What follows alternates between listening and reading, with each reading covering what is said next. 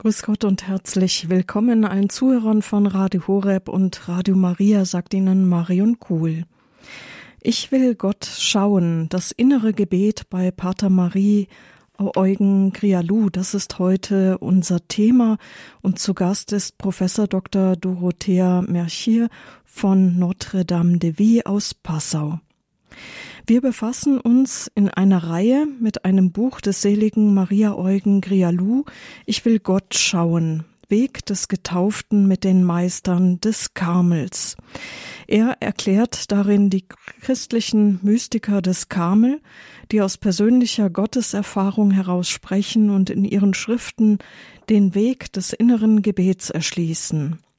Maria Eugen Grialou war Karmelit und der Gründer des Säkularinstituts Notre Dame de Vie, auf Deutsch Unsere liebe Frau vom Leben.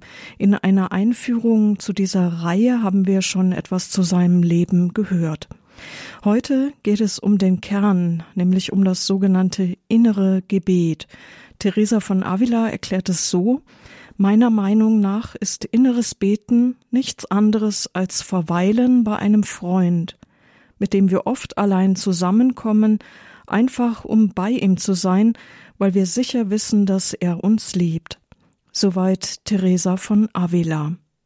Wir schauen heute darauf, wie Pater Maria Eugen Grialou das sieht, um Impulse für unser geistliches Leben zu erhalten. Und dazu ist bei uns Professor Dr. Dorothea Merci von Notre Dame de Vie aus Passau. Sie ist gebürtig aus Belgien Aufgewachsen in Frankreich und jetzt in Passau lebt sie. Sie kannte selbst noch den seligen Pater Maria Eugen. Das heißt, sie kann da auch aus ihrer Erfahrung heraus, aus diesen Begegnungen heraus einiges sagen und kennt ihn nicht nur vom Lesen seiner Schriften her. Grüß Gott, Frau Professor.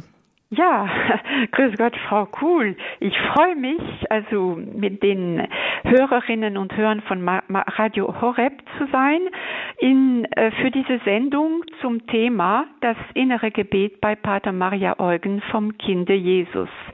Henri Grialou war übrigens sein, sein offizieller Name, aber äh, wir sagen lieber Pater Maria Eugen oder Pater Maria Eugen vom Kinde Jesus. Das war sein ja. Ordensname, ja? Ja, genau. ja also mhm. manchmal habe ich festgestellt, in Deutschland, also das verwischt man, also Maria Eugen, Maria Eugen Grialou, das klingt ein bisschen komisch für meine Ohren, aber das ist nebensächlich. Gut, ähm, dann, soll ich jetzt? Dann freuen wir uns jetzt auf Ihren Vortrag. Danke.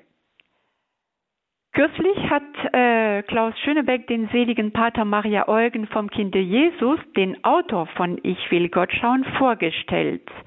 Und als Frau Kuhl das schon eben wieder gesagt hat, äh, als Karmelit stützte sich Pater Maria Eugen vom Kinde Jesus vorwiegend auf die Schriften der heiligen Teresa von Avila, der großen Lehrerin der geistlich, des geistlichen Lebens, von der Benedikt XVI. sagte, Zitat, die heilige Teresa ist eine wahre Lehrerin des christlichen Lebens für die Gläubigen jederzeit, also jederzeit, damit sind auch wir gemeint. Der Aufbau von Ich will Gott schauen folgt der Chronologie von Theresas innerer Burg. Und das Thema inneres Gebet bei Pater Maria Eugen vom Kinde Jesus zu behandeln, heißt also nicht viel anderes als das Thema inneres Gebet bei Teresa von Avila zu betrachten.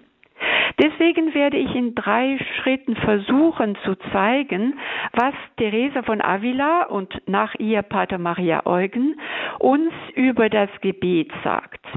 Erstens, was ist das innere Gebet?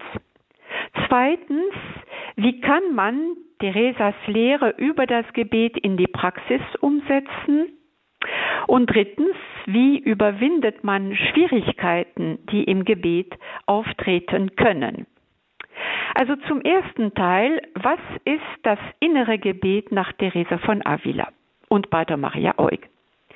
Nach Teresa von Avila ist das innere Gebet, ich zitiere, nichts anderes als ein freundschaftlicher Austausch, bei dem wir oft allein mit Gott sprechen, von dem wir wissen, dass er uns liebt.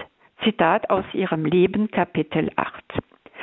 Diese Definition ist weithin bekannt und mit Recht, denn sie ist einfach und genau. Sie enthält die wesentlichen Charakteristiken des inneren Betens. Betrachten wir jede dieser Charakteristiken und erläutern wir sie mit den Worten von Pater Maria Eugen. Ich verweise Sie besonders auf das Kapitel Das innere Gebet in Ich will Gott schauen. Aber Pater Maria Eugen hat das Thema in anderen Kapiteln des Buches behandelt, auch in anderen Werken, wie zum Beispiel in der Kraft des Geistes und in vielen Vorträgen, die er zeitlebens hielt in Frankreich und im Ausland und die ich also manchmal gehört habe. Also erste Charakteristik des Gebets, das innere Gebet ist ein freundschaftlicher Austausch mit Gott. Pater Maria Eugen erläutert, ich zitiere ihn, es ist also eine Kontaktaufnahme mit Gott, eine Aktualisierung der übernatürlichen Einheit, die zwischen Gott und dem Menschen Kraft der Gnade der Taufgnade besteht oder auch ein Austausch gegenseitiger Liebe. Gott schenkt uns seine Liebe und wir bringen ihm unsere Liebe entgegen. Das finden Sie in Ich will Gott schauen, Seite 71. Das innere Gebet ist ein Dialog. Es ist eine Begegnung.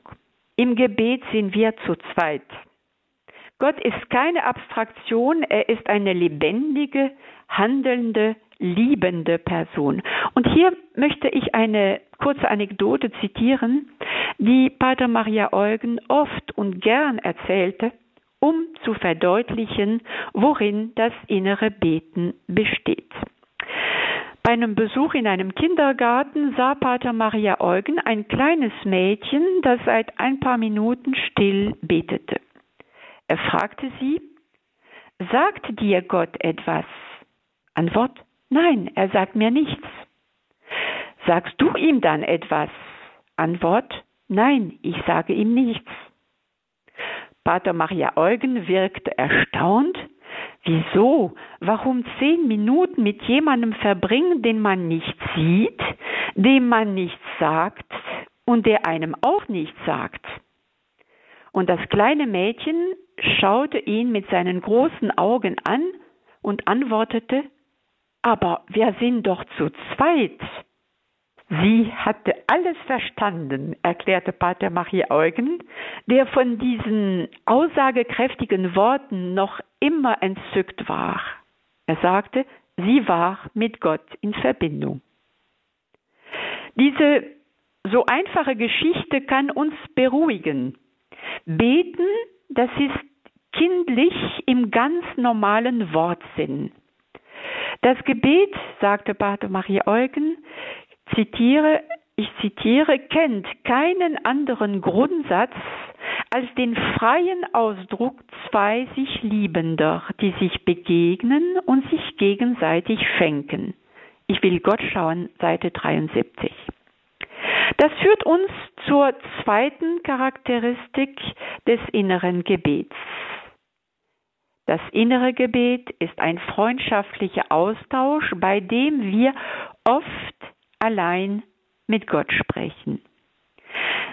Das theresianische Gebet ist ein freundschaftlicher Austausch, ein persönlicher Dialog zwischen zwei Freunden, ohne jeden Vermittler. Ich, Gottes Geschöpf, trete in eine direkte Beziehung zu meinem Schöpfer. Dieser Dialog muss aber oft wiederholt werden. Wenn man einen Freund hat, möchte man ihn so oft sehen wie möglich. Das ist in einer Freundschaft sehr wichtig.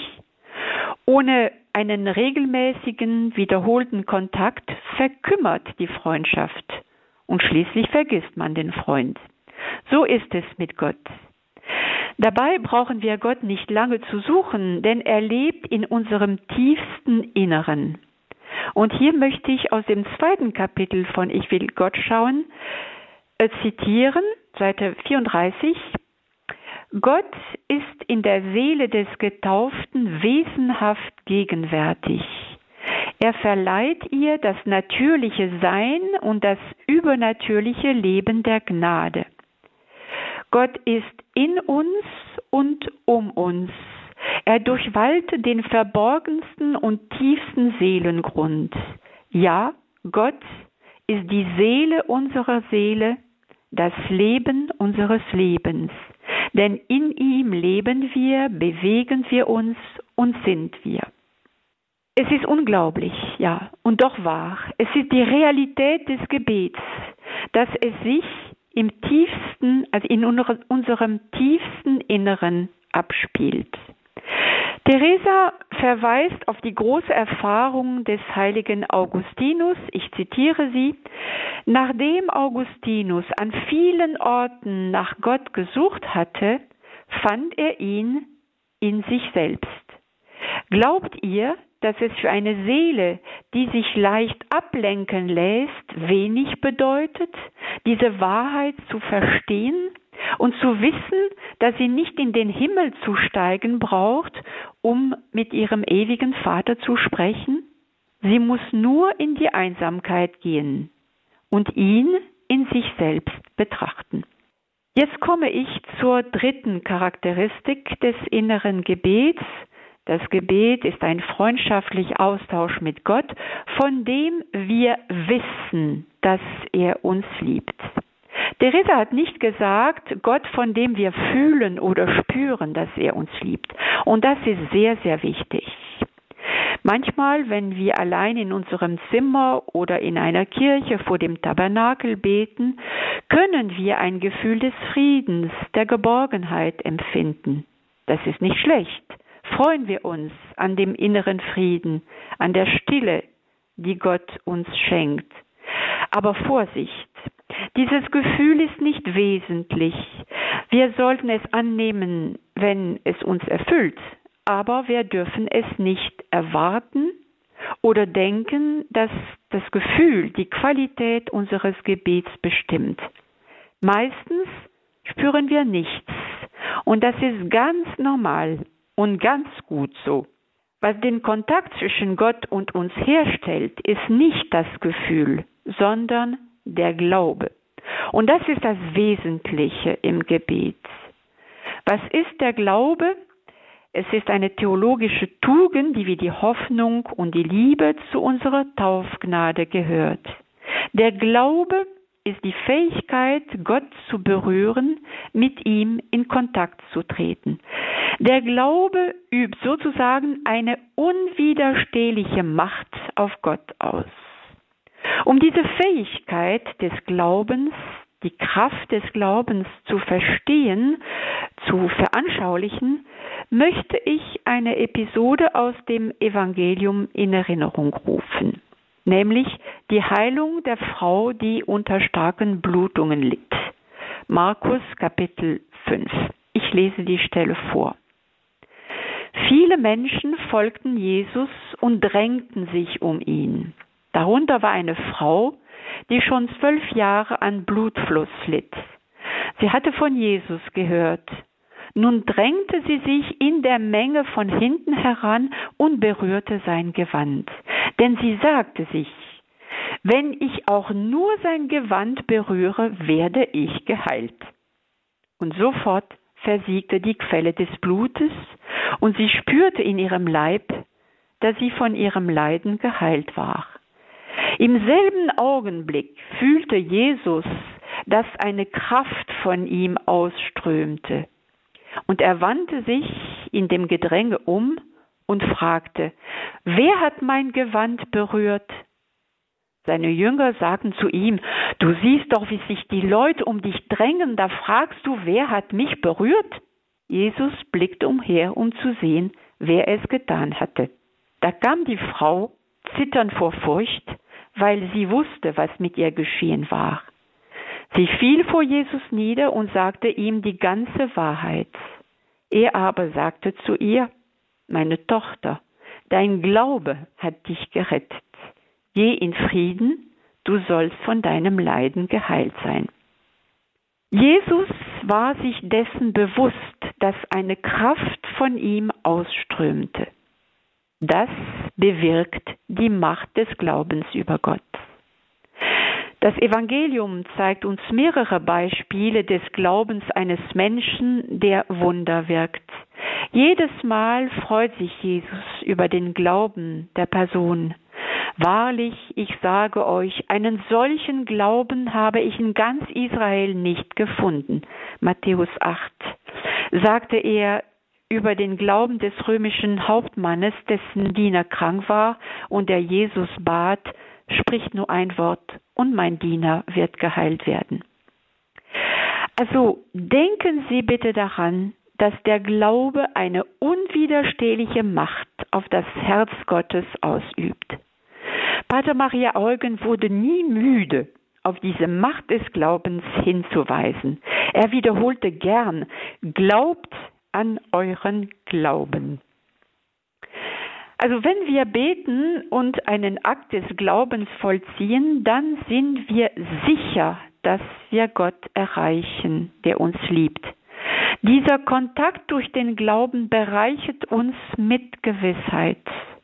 Pater Maria Eugen nahm gern Beispiele aus dem Alltag und sagte, so wie wir unsere Hand nicht ins Wasser tauchen können oder nass zu, ohne nass zu werden oder ins Feuer ohne uns zu verbrennen, so können wir auch nicht durch den Glauben mit Gott in Kontakt treten, ohne aus seinem unendlichen Reichtum zu schöpfen. Jeder Kontakt mit Gott durch den Glauben schöpft aus, aus, Gott eine Zunahme des übernatürlichen Lebens, eine Bereicherung der Liebe. Nachdem wir das innere Gebet erläutert haben, wollen wir sehen, wie wir es in die Praxis umsetzen können. Also ich komme zum, zu meinem zweiten Teil. Wie kann man Theresas Lehre über das Gebet in die Praxis umsetzen? Zuallererst wählen Sie den richtigen Ort und die richtige Zeit. Wenn wir uns mit einem Freund unterhalten wollen, suchen wir einen Ort und eine Zeit, wo wir nicht gestört werden. Das Gleiche gilt für das Gebet. Wir müssen einen Ort finden, der unseren Kontakt mit Gott begünstigt. Das kann unser Zimmer sein, wie Jesus uns dazu auffordert. Wenn du betest, so ziehe dich in dein, in dein Zimmer zurück, schließe die Tür zu und bete zu deinem Vater, der im Verborgenen ist. Matthäus 6. Warum bittet uns Jesus, unsere Tür zu schließen? Weil das Gebet Stille braucht. Suchen Sie sich deswegen eine Zeit aus, wo Sie nicht leicht gestört werden. Schalten Sie Ihr Telefon aus. Schließen Sie das Fenster, wenn Lärm von draußen kommt. Sagen Sie Ihren Kindern oder Ihrem Mann oder Ihrer Frau, dass Sie eine Zeit lang nicht gestört werden möchten. Sie können ein Schild an Ihrer Tür anbringen, bitte nicht stören. Und damit geben Sie auch ein Zeugnis ab. Das Gebet ist für Sie lebenswichtig. Jesus gibt uns einen weiteren Ratschlag. Er sagt, wenn ihr betet, sollt ihr nicht so viel beten wie die Heiden, denn sie meinen, wenn sie viel reden, werden sie besser erhört. Macht es nicht wie sie, denn euer Vater weiß, was ihr braucht, bevor ihr ihn bittet. Matthäus 6.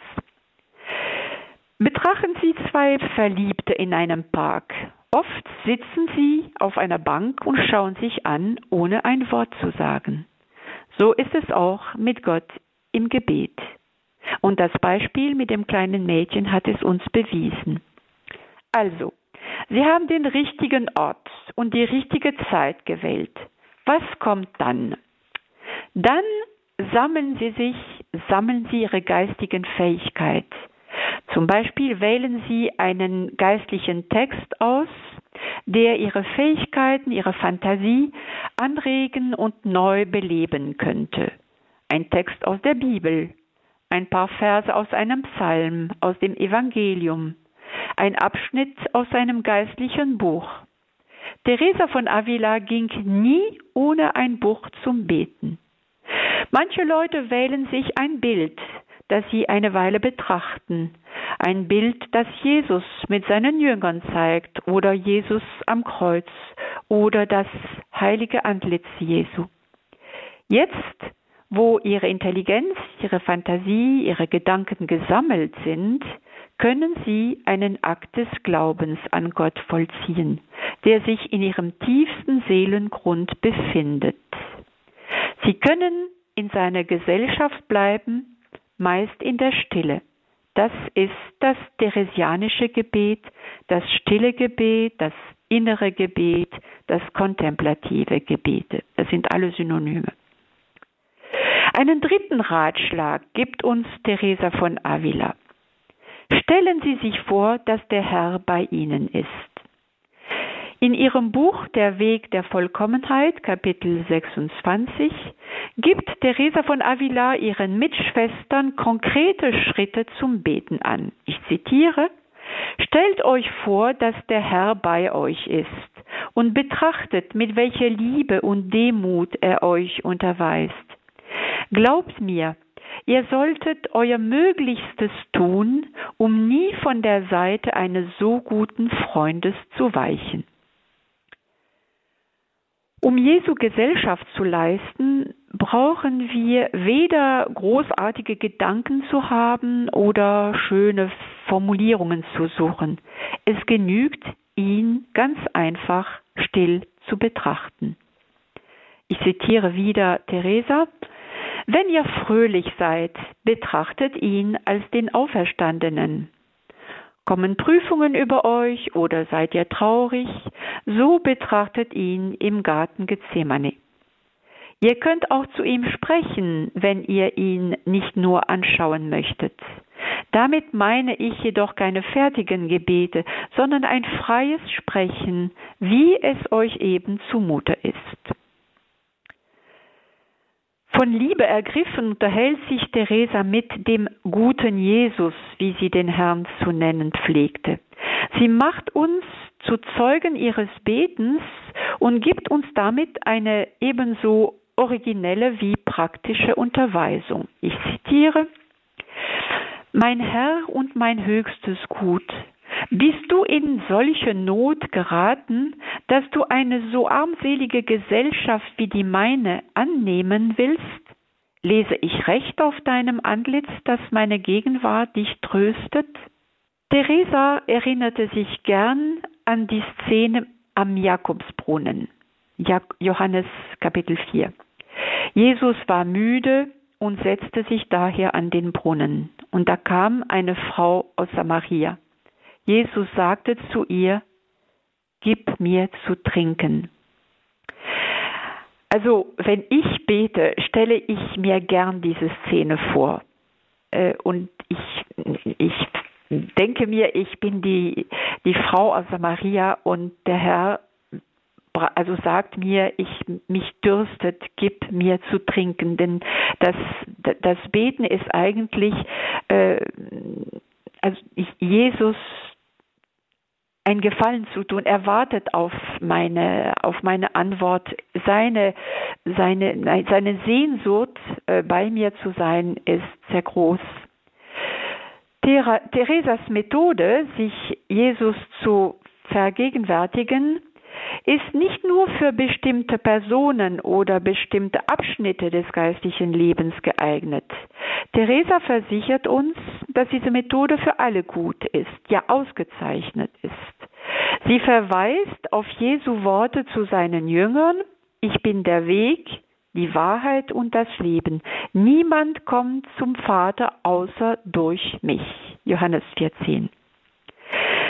Theresas Lehre über das Gebet scheint ziemlich einfach zu sein. Sie ist es auch. Aber früher oder später können Schwierigkeiten auftreten.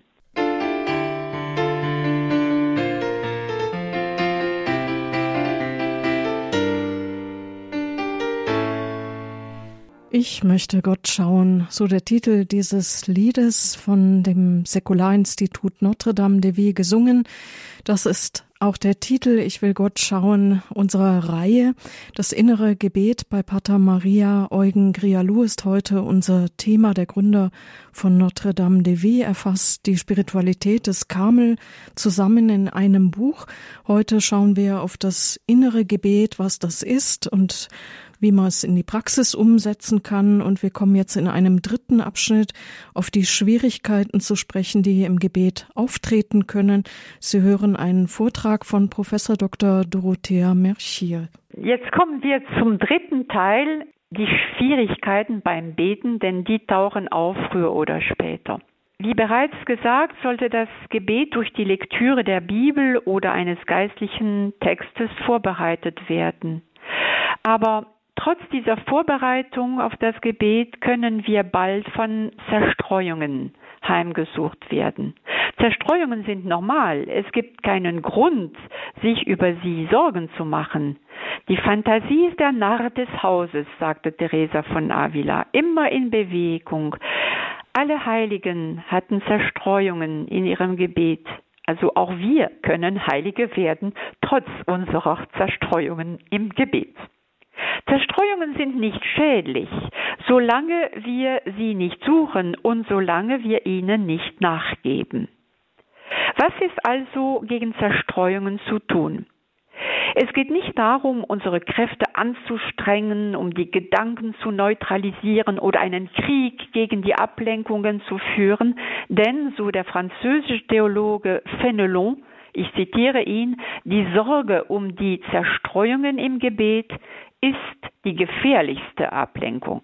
Wenn wir merken, dass wir nicht mehr wirklich an Gott denken, dass wir nicht mehr wirklich bei Gott sind, sollten wir einfach in aller Ruhe zu unserem Gebet zurückkehren und zum Beispiel den Text wiederlesen, der uns als Impuls diente in die Gegenwart zurückkehren. Hic et nunc, hier und jetzt, hier und nicht anderswo, jetzt und nicht gestern oder morgen. In die Gegenwart zurückkehren zu dem Geschenk, das Gott uns durch das Beten macht. Es kommt nicht auf die Anzahl meiner Zerstreuungen an, sondern darauf, was ich aus ihnen mache. Wenn ich mich entscheide, jedes Mal zu Gott zurückzukehren, beweise ich, dass ich ihn vorziehe. Und wenn ich 30 Mal in, in 30 Minuten zerstreut werde und 30 Mal zu Gott zurückkehrt, ist ein Beweis dafür, dass ich ihn lieber habe. Denken wir daran, dass der Beginn des Gebets eine Ausrichtung unseres Herzens, auf Gott bedeutet. Herr, ich bin hier, um dir zu begegnen. Ich will, was du willst. Solange diese Ausrichtung bestehen bleibt, beten wir wirklich. Aus diesem Grund muss die Ausrichtung unseres Herzens während des Gebets von Zeit zu Zeit erneuert werden. Wir sollen aber auch vorsichtig sein. Wiederholte Zerstreuungen können ein Zeichen für einen Mangel an Wachsamkeit sein. Gott spricht zu uns vielleicht gerade durch diese Zerstreuungen. Im Katechismus der katholischen Kirche, und ich empfehle übrigens die, äh, die Lektüre des Katechismus äh, und nämlich den vierten Teil, das christliche Gebet. Gut, in diesem vierten Teil, das christliche Gebet, lesen wir, eine Zerstreuung offenbart uns, woran wir hängen. Sich dessen demütig vor Gott bewusst werden, weckt unsere Liebe, die ihm nichts vorzieht, wenn wir ihm entschlossen unser Herz schenken. Hier ist der Ort des Kampfes und der Entscheidung, welchem Herrn wir dienen wollen. Und hier haben Sie eine Anspielung auf Markus Kapitel 10. Wir können und sollen also an den Ursachen unserer Zerstreuungen arbeiten. Der Kampf gegen die Zerstreuungen hängt mit der üblichen Ausrichtung unserer Tage zusammen. Eine weitere Zerstreuung, wenn ich es so nennen darf, ist das Einschlafen beim Beten. Ich soll es natürlich vermeiden, in einem bequemen Sessel nach einem üppigen Essen äh, zu beten. Hm? Ähm, wenn uns der Schlaf aber mehrmals hintereinander holt, nicht aus eigenem Verschulden, sondern weil wir erschöpft sind, dann sollten wir uns vielleicht fragen, was wir in der Organisation unseres, unseres Lebens tun können, um diese Art von Missgeschick zu vermeiden. Haben wir gesundheitliche Probleme, zu kurze Nächte, zu viele Aktivitäten? Eine weitere oder eine zweite Schwierigkeit des Betens ist die Trockenheit. Wenn die Zerstreuung wenn, während des Gebets nicht nur etwas Vorübergehendes ist, sondern aufgrund der Unruhe des Geistes und seiner Unfähigkeit, auf irgendeinem Thema zu verharren, ist dies ein Zustand der Trockenheit. Die Trockenheit wird gewöhnlich von Traurigkeiten, von einer gewissen Hilflosigkeit begleitet. Die Trockenheit gehört aber zum Kontemplativgebet, wenn sich das Herz von Gott getrennt fühlt und keine Lust auf Gedanken, Erinnerungen, Gefühle hat, auch nicht auf geistliche. Das Zeugnis von Teresa von Avila, unserer geistlichen Führerin, wird uns sicherlich in unserer eigenen schmerzlichen Unfähigkeit trösten.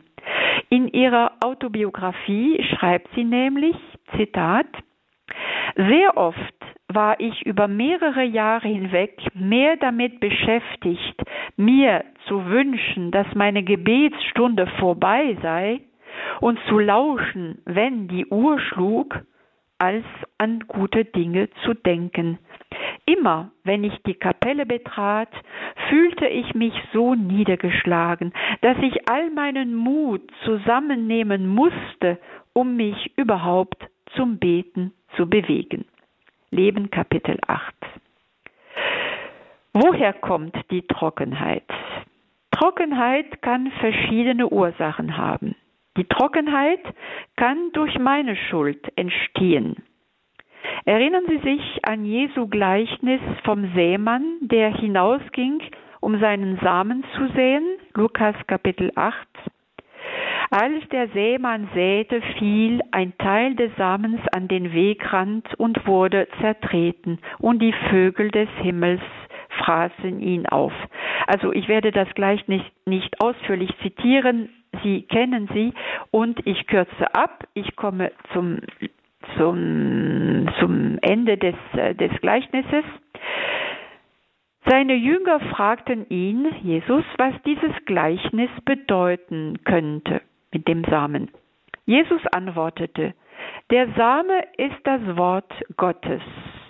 Die am Wegesrand sind Menschen, die es gehört haben, und dann kommt der Teufel und reißt ihnen das Wort aus dem Herzen, damit sie nicht glauben, nicht gerettet werden.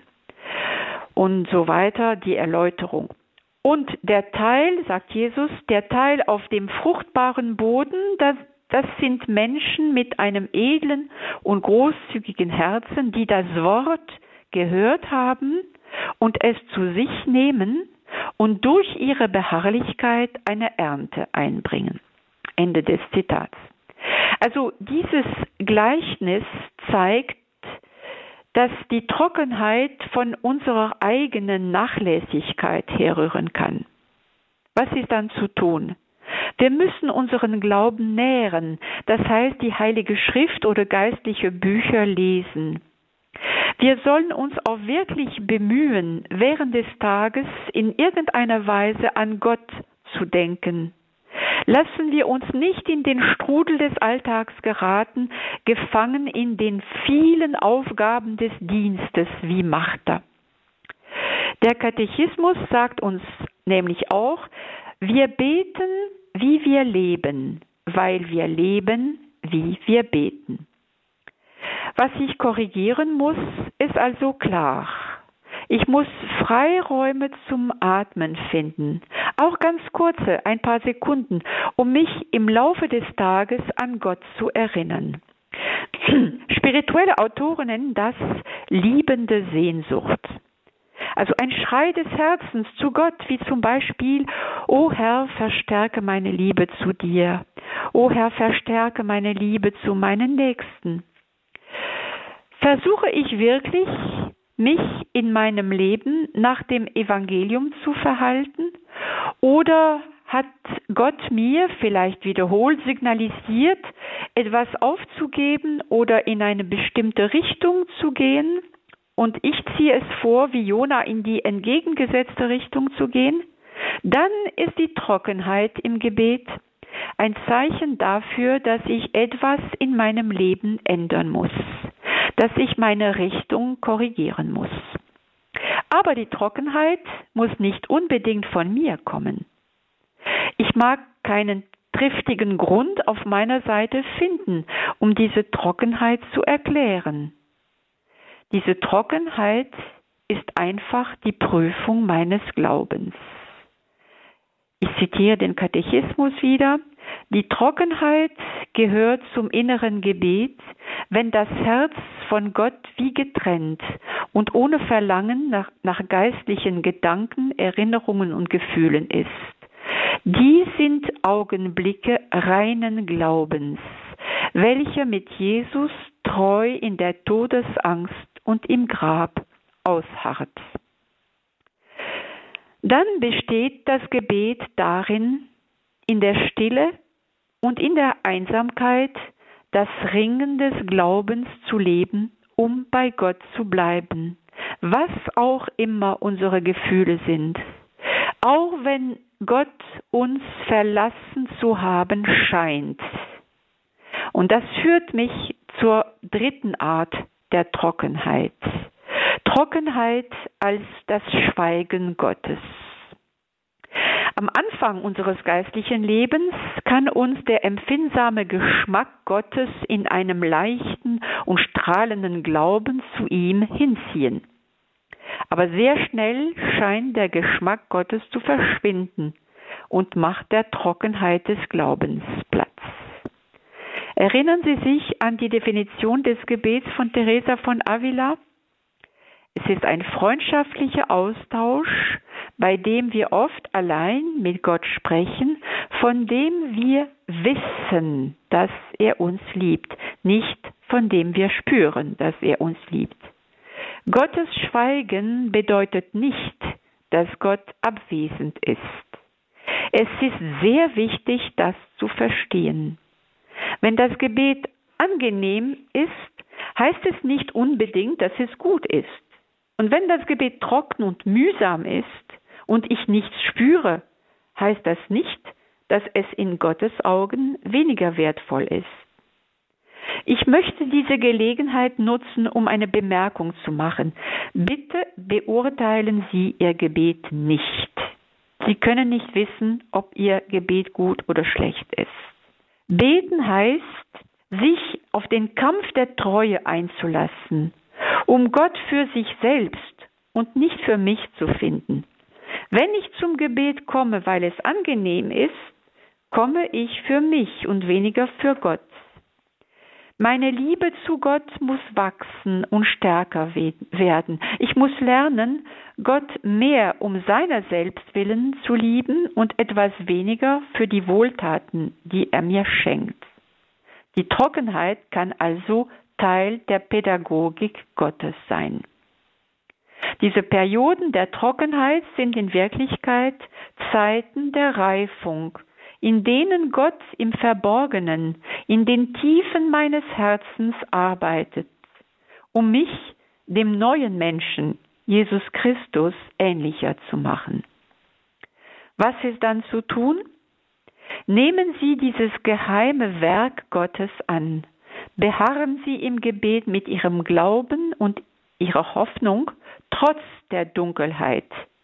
Bei Nacht, wie der heilige Johannes vom Kreuz sagte. Und willigen Sie ein in diese oft bitteren Zeiten, in denen Sie nicht viel tun können, außer Ihren guten Willen zu zeigen, indem Sie die Gebetszeiten treu einhalten, die Sie sich vorgenommen hatten. Manchmal ist die Versuchung groß, entmutigt zu sein und aufzugeben. Warum macht mich der Herr nicht über Nacht heilig? Gott ist geduldig, sagt der heilige Paulus. Wer sich auf den Austausch der Liebe mit ihm einlässt, lässt sich auch auf den Kampf der Geduld ein. Die heilige Mutter Teresa von Kalkutta lebte jahrzehntelang in Trockenheit und innerer Armut. Sie schrieb, der Platz Gottes in meiner Seele ist leer, in mir ist kein Gott. Oder äh, sie schrieb, man erzählt mir, dass Gott mich liebt, jedoch ist die Realität von Dunkelheit und Kälte und Leere so überwältigend, dass nichts davon meine Seele berührt. Also Sie sehen, man kann heilig werden und nichts spüren im Gebet. Zum Schluss ein Wort über die kirchliche Perspektive unseres Gebets. Ob trocken oder tröstlich, schmerzhaft oder angenehm, das Gebet ist an sich ein Kampf. Das christliche Gebet ist immer eine Teilnahme am österlichen Geheimnis, an der Erlösung.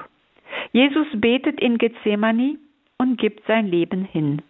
Diese Bewegung der Selbsthingabe, die Jesus im Augenblick seiner Passion antreibt, ist die des Gebets. Im Gebet gebe ich mein Leben hin. Herr, ich bin für dich da. Ich gebe mich dir hin. Tu mit mir, was du willst. Die Prüfungen, denen wir im Gebet begegnen, erhalten einen übernatürlichen Wert, wenn wir unser Gebet in die Perspektive der Kirche Gottes stellen, die der Sinn und das Ziel aller Dinge ist. Im Allgemeinen sind die Prüfungen Gottes eine Mischung aus menschlichem und göttlichem. Sie sind wie eine Medaille mit zwei Seiten. Auf der einen Seite dienen diese Prüfungen dazu, uns zu reinigen und zu vervollkommnen. Auf der anderen Seite tragen sie zum Aufbau der Kirche bei. Wie Paulus sagte, Zitat, ich freue mich über meine Leiden, die ich für euch ertrage. Ich ergänze in meinem irdischen Leben, was an den Leiden Christi noch fehlt an seinem Leib, der die Kirche ist. Durch unser Leiden können wir zu einer Art Mutter oder Vater für andere Menschen werden. Das ist geistliche Mutterschaft oder geistliche Vaterschaft. Wenn Sie also im Gebet kämpfen müssen, dann wissen Sie, dass Ihre Mühen wahrscheinlich anderen Menschen Licht bringen werden, damit Sie, diese Menschen, auf dem Weg des Heils gehen. Sie evangelisieren durch Ihr Gebet. Denken Sie an Therese von Lisieux, eine kleine Karmelitin hinter Klostermauern, die Patronin der Missionen wurde. Deswegen sagen Sie sich selbst, jedes meiner Gebete ist ein einzigartiger Augenblick in meiner eigenen Liebesbeziehung zu Gott, aber auch in der Geschichte der Kirche, in der Erlösung der Welt. Danke. Vielen Dank an Professor Dr. Dorothea Merchier von Notre Dame de Vie aus Passau. Ich will Gott schauen. Das innere Gebet bei Pater Maria Eugen Grialou. Ein paar Minuten haben wir noch. Wenn Sie, liebe Zuhörer von Radio Horeb, Radio Maria, Fragen haben, ist jetzt noch die Gelegenheit dazu unter der 089 517 008 008. Ich wiederhole die Nummer 089 517 008 008. Außerhalb von Deutschland 0049 nicht vergessen.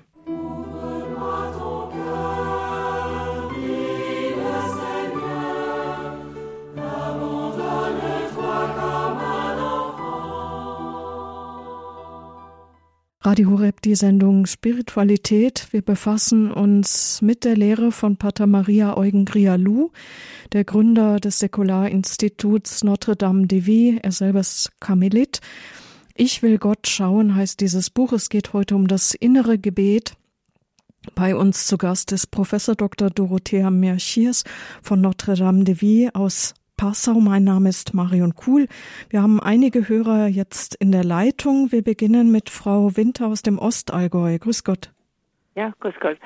Frau Dr. Merschi, ich habe den Vortrag eben ganz bewusst und ähm, äh, mir angehört, also mir ganz fest Zeit genommen. Da ist mir was dabei eingefallen. Das wäre jetzt meine Frage. Es gibt heute so unglaublich viele alleinerziehende Mütter mit nicht nur Kind, mit Kindern, meist verlassen worden vom Ernährer, also jedenfalls die voll berufstätig sein müssen, rund um die Uhr. Das, was Sie jetzt ähm, wunderbar vorgetragen haben. Aber meines, äh, wie ich verstanden habe, bedarf das doch ganz, ganz, ganz viel Zeit, das wirklich umzusetzen an jedem Tag, an jedem Abend, in jeder, zu jeder Tageszeit. Können Sie mir da mal eine Antwort drauf geben, was, äh, wie der liebe Gott das vielleicht in so einem Fall sieht oder wünscht oder ähm, wie es zur Ehre Gottes äh, wäre für Menschen, die ganz, ganz wenig Zeit haben oder auch pflegende Angehörige, da ist es ja manchmal noch schlimmer. Aber mhm. ich erwarte jetzt von mhm. Ihnen mal eine Antwort darauf. Vergesst ja. Gott und vielen Dank. Vielen Dank für Ihre, Ihre Frage, die sehr, äh, sehr wichtig ist. Und da könnte ich sofort eine Antwort von Pater Maria Eugen direkt geben, denn er hat oft die, die Frage gehört von eben von Müttern oder von, von beschäftigten Leuten. Und er sagte zu, ich, ich habe ihn gehört, also persönlich. Ich war dabei und er sagte zu einer, zu einer Mutter, einer Hausfrau und sagt, ja, Sie können den lieben Gott in Ihrem, also also am, äh, also unten in, in ihrem Topf da, in ihren, äh, in ihrer Küche finden. Also ich, das klingt vielleicht meine Übersetzung ist schlecht. Ähm, Im Französischen heißt es au fond de vos casseroles. Das heißt, äh, in ihrer Arbeit in der Küche können sie Gott jederzeit finden und mit ihm durch den Glauben verbunden sein. Das setzt allerdings voraus, das muss ich schon sagen, dass um Gott überall zu finden, und das ist eigentlich das Ziel unseres Lebens, das war schon, was Paulus sagte, egal was ihr macht, äh, äh, schlafen, essen, arbeiten, über, also überall äh, denkt an, an Gott. Und wenn wir diese Ausrichtung haben in unserem Leben, äh, ja, dann äh, können, sind wir in der Lage, Gott überall zu finden. Aber um das zu erreichen, muss man spezifische Zeiten, die brauchen nicht lange zu sein, aber man muss spezifische Zeiten des inneren Gebets, um Gott wirklich um nur für Gott da zu sein. Denn eine Freundschaft pflegt sich durch das Beisammensein und man man ist auf den Freund also zentriert und man unterhält sich mit ihm. Und wenn man daran gewöhnt ist, ne, auch wenn man anderswo ist, vergisst man den Freund nicht. Und um, um Gott in den in, im Herzen ihrer also in, in ihren Kindern, Pater Maria Eugen sagte das auch, sie sie finden Gott, sie sind mit Gott in Kontakt, wenn sie ihre Kinder äh, so pflegen, wenn sie ihre Kinder betrachtet, betrachten. Und also keiner ist davon ausgeschlossen. Also das innere Gebet ist wirklich sehr, sehr wichtig für jeden Christen. Ohne diese lebendige und und das habe ich wirklich vom Père Marie-Eugène äh, erfahren. Er hat mir den, den lebendigen und, und liebenden Gott äh, bei, also äh, geoffenbart sozusagen. Und ohne diese lebendige Beziehung zu Gott ist es schwer, also treu zu bleiben oder ja die Freundschaft, also das ist, man distanziert sich und die es, es wird wie schwieriger. Also Deswegen für jeden Menschen, also jedem Christen würde ich sagen, äh, wenn, wenn sie Gott treu bleiben wollen und in unserer Zeit ist es immer, wird immer schwieriger, äh, denn äh, die Welt ist nicht, also gar nicht nach, nach Gott äh, ausgerichtet. Und wir, wir Christen müssen umso mehr, umso intensiver mit Gott in Verbindung bleiben und das, diese, diese, dieses mit Gott leben, äh, das muss geübt werden zu bestimmten Zeiten und äh, dann kann man eben Gott überall finden. Vielen Dank. Ich weiß nicht, ob ich da richtig oder genug, ob ich ausführlich ja. geantwortet habe. Frau Winter, ich glaube, damit hat Ihnen das geholfen. Ja, das ist so. Vielen ja, Dank. Danke, auf Wiederhören. Danke. Unsere Reihe geht noch weiter über das Gebet und auch über dieses Buch Ich will Gott schauen.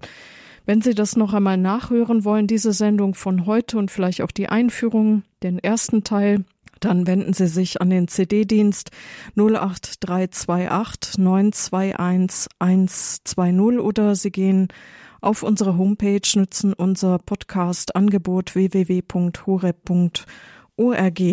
Vielen Dank Frau Merchiers, für ja? diesen Vortrag und für diese Bereicherung. Ja, Danke. Ich mich gefreut, mit den Hörern da in Verbindung zu, zu sein und etwas vom, über das Gebet zu sagen. Schön, danke schön. Alles Gute Ihnen und bis zum nächsten Mal.